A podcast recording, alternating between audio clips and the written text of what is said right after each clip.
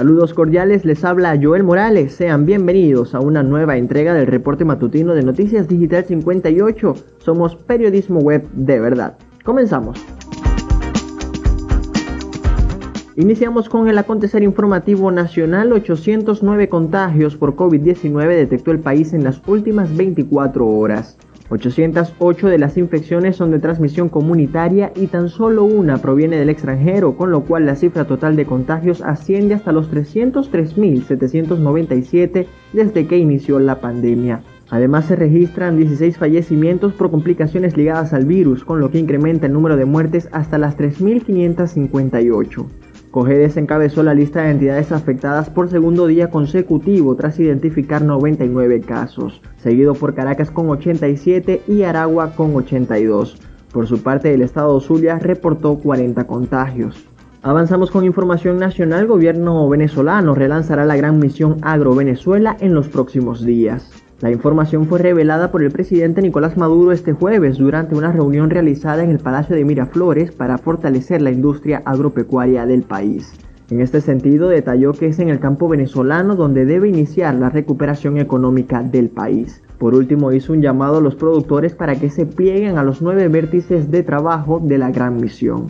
Continuamos con más noticias. Abogado de Freddy Guevara asegura que no hay elementos probatorios por los delitos que le imputan. Omar Moratosta, abogado del dirigente opositor, denunció este jueves que el caso contra el político está basado en una conversación hallada en un teléfono que fue encontrado por funcionarios policiales durante los operativos efectuados en La Vega y la Cota 905 en contra de la banda de El Coqui. Por otra parte, afirma que no se llevaron a cabo las investigaciones pertinentes y que por tanto no existen elementos que sustenten las acusaciones. A Guevara se le imputan los delitos de traición a la patria, asociación para delinquir y financiamiento al terrorismo. Continuamos con información de nuestro portal web digital58.com.be. Gobierno y oposición comenzarán a negociar entre el 10 y 20 de agosto. La información fue revelada este jueves por el diario El Nacional que cita fuentes cercanas al proceso de diálogo. Los informantes declararon que es el oficialismo el que dificulta el inicio de las conversaciones con el llamado gobierno interino. Por último, manifestaron que aunque esta es la fecha estimada, las negociaciones empezarían cuando el gobierno así lo decida. Permanecemos en el país, Alfredo Romero no acepta que los presos políticos se utilicen como fichas de juego. El director del Foro Penal expresó este jueves 29 de julio que desde la organización no aceptan que los presos políticos del país sean utilizados como fichas de juego en una negociación.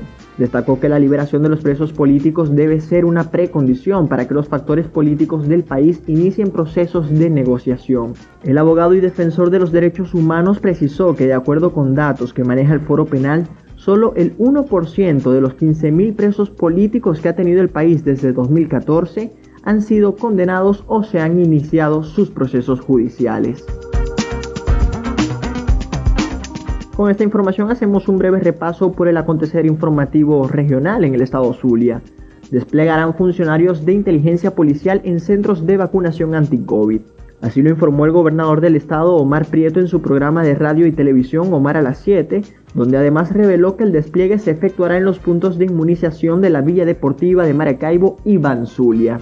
El mandatario regional reveló también que a partir del próximo lunes 2 de agosto comenzará el plan de vacunación para personas que puedan asistir en sus automóviles en un punto que estará funcionando en el Parque La Marina al norte de la capital zuliana.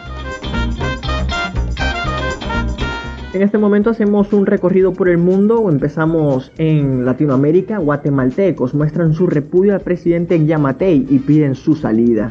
Miles de guatemaltecos mostraron este jueves su repudio al presidente del país, Alejandro Yamatei, y exigieron su dimisión, junto a la de la fiscal general Consuelo Porras, en una jornada de marchas y bloqueos convocados como parte de un paro nacional.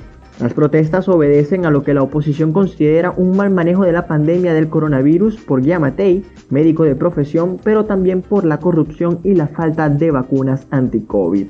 Permanecemos en la región, confirman la muerte de militares en un ataque con bomba en Paraguay.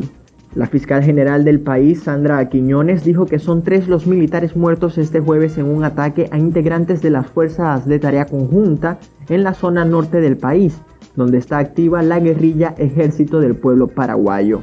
Las declaraciones de Quiñones a la cadena Unicanal fueron refrendadas en otros medios por el portavoz de la Fuerza Conjunta, el teniente coronel Luis Apesteguia, quien señaló que las víctimas murieron al hacer explosión un artefacto al paso del vehículo en el que patrullaban. Cerramos en el continente asiático, incrementa la tensión en la frontera entre Armenia y Azerbaiyán. Durante las últimas 48 horas, la tensión creció en la frontera del noroeste de Armenia. Según el Ministerio de Defensa de ese país, el 28 de julio a las 3.30 de la madrugada, las unidades de las Fuerzas Armadas de Azerbaiyán abrieron fuego hacia las posiciones suyas utilizando armamento de diferentes calibres. El ataque en mención fue repelido por las fuerzas armenias, dando lugar a batallas localizadas. Como consecuencia fallecieron tres soldados armenios y cuatro quedaron heridos. La parte azerí también registró pérdidas. El gobierno de Armenia condenó las acciones militares de Azerbaiyán que continúan luego de 10 meses finalizada la guerra del Nagorno-Karabaj en 2020. A su vez declaró que toda la responsabilidad de una nueva escalada o agravamiento de la situación recaerá sobre el liderazgo político-militar del país vecino. Es momento de pasar a los deportes. Iniciamos con la actuación de los atletas venezolanos en los Juegos Olímpicos.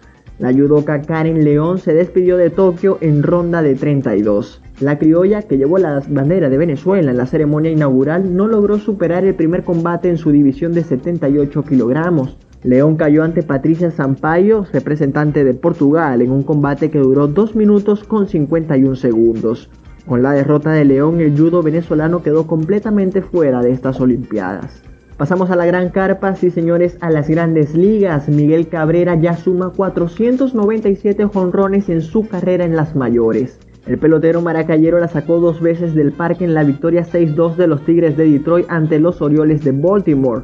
Miggy se fue con marca de 3-3 con dos anotadas y dos impulsadas, además de haber recibido un boleto. De esta manera el triple coronado venezolano se acerca más a su ingreso en el selecto club de los 500. Permanecemos en el béisbol norteamericano, otro que la sacó dos veces del parque fue Manny Piña. El receptor de los cerveceros de Milwaukee se paró cinco veces en la caja de bateo en lo que fue la victoria de su equipo 12 carreras por cero ante los Piratas de Pittsburgh, pudiendo lucirse con el madero. Además de sus dos jonrones, pegó un sencillo, remolcó cinco carreras y anotó otras dos para sellar su promedio en 156. En otros encuentros de la jornada, Gigantes ganaron 5-0 a los Dodgers, Nationals derrotaron 3-1 a los Phillies, Bravos de Atlanta vencieron 6-3 a los Mets, Rays vapulearon 14-0 a los Yankees, Reales de Kansas City se impusieron 5-0 a los Medias Blancas y Rojos de Cincinnati ganaron 7-4 a los Cachorros.